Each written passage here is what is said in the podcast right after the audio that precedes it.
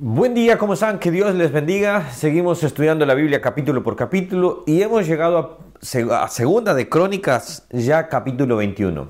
A este instante ya vimos que ya muchos de los reyes de, Judá, los buenos vamos a decir, están pasando, pero empieza nuevamente un lado o una página oscura con la vida de Joram. Al ver a este hombre, obviamente vemos... Eh, la maldad en su corazón, vemos que en él simplemente reinaba un corazón totalmente apartado.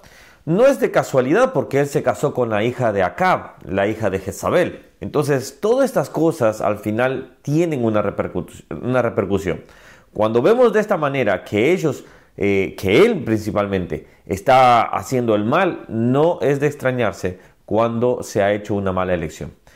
Bueno, antes de empezar, ¿cómo estás? Mi nombre es Ronnie Mejía, eh, te doy la bienvenida a este canal, estamos viendo la Biblia capítulo por capítulo y en este instante estamos en Segunda de Crónicas capítulo 21.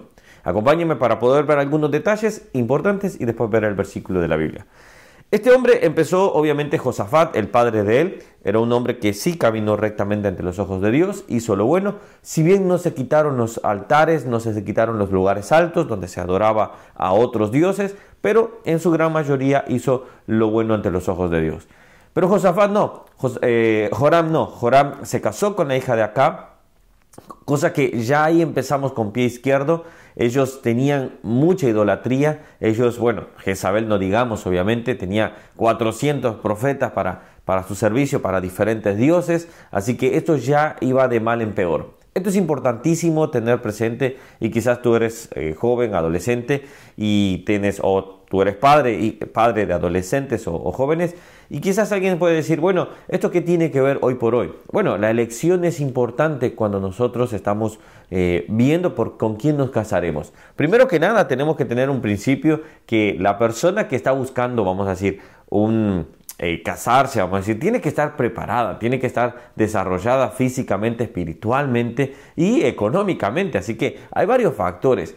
Si no están todos esos factores enlineados, todavía no es el tiempo.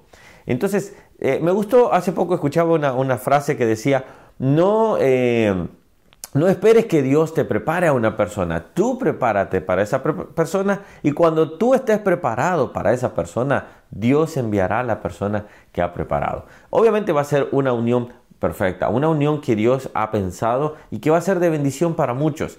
Muchos se adelantan pensando en eso y decir, bueno, eh, no encuentro a nadie, bueno, voy a casar con esta persona, yo lo voy a convertir. No, lamentablemente eso no funciona. La Biblia dice, no se unan a yugos desiguales. Con este principio, con este punto de, arranque, vemos que su vida estaba totalmente apartada de Dios. Vemos por qué. Vamos a leer el versículo del día de hoy. Vamos a ver, por ejemplo, en el cual dice en el versículo 6, y anduvo en el camino de los reyes de Israel como hizo la casa de acá, porque tenía mujer a la hija de acá, e hizo lo malo ante los ojos de Jehová. Ahora, esto viene a raíz que en él ya se había dividido el reino, ya se le había entregado a diferentes hermanos. Versículo 3 dice, y su padre les había dado muchos regalos de oro y plata y cosas preciosas y ciudades fortificadas en Judá. Dice, fue elevado pues Joram, versículo 4, al reino de su padre y luego que lo hizo fuerte, mató a espada a todos sus hermanos.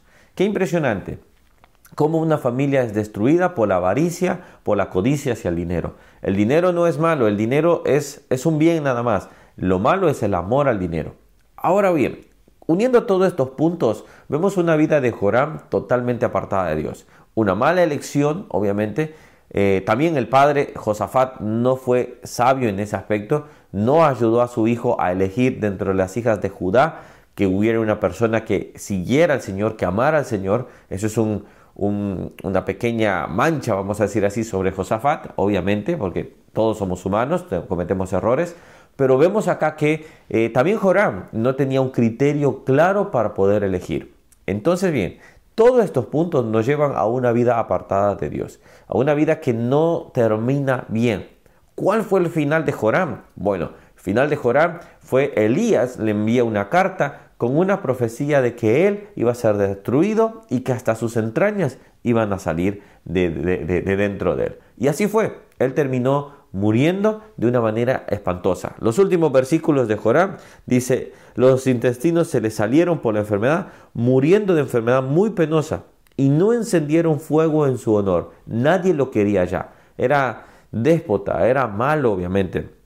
Solo llegó a reinar ocho años, como lo habían hecho con sus padres.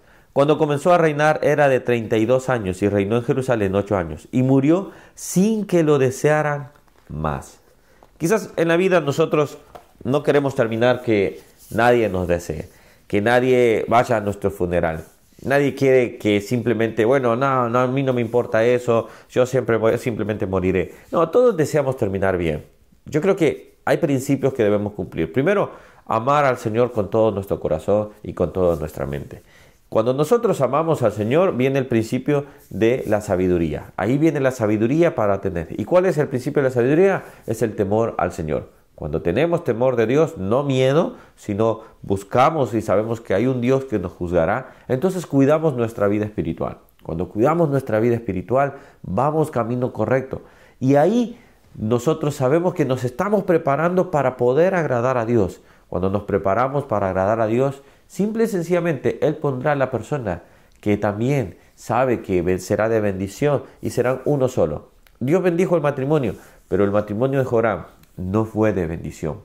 ¿Qué aprendemos de todo esto? Debemos buscar al Señor en todas nuestras áreas.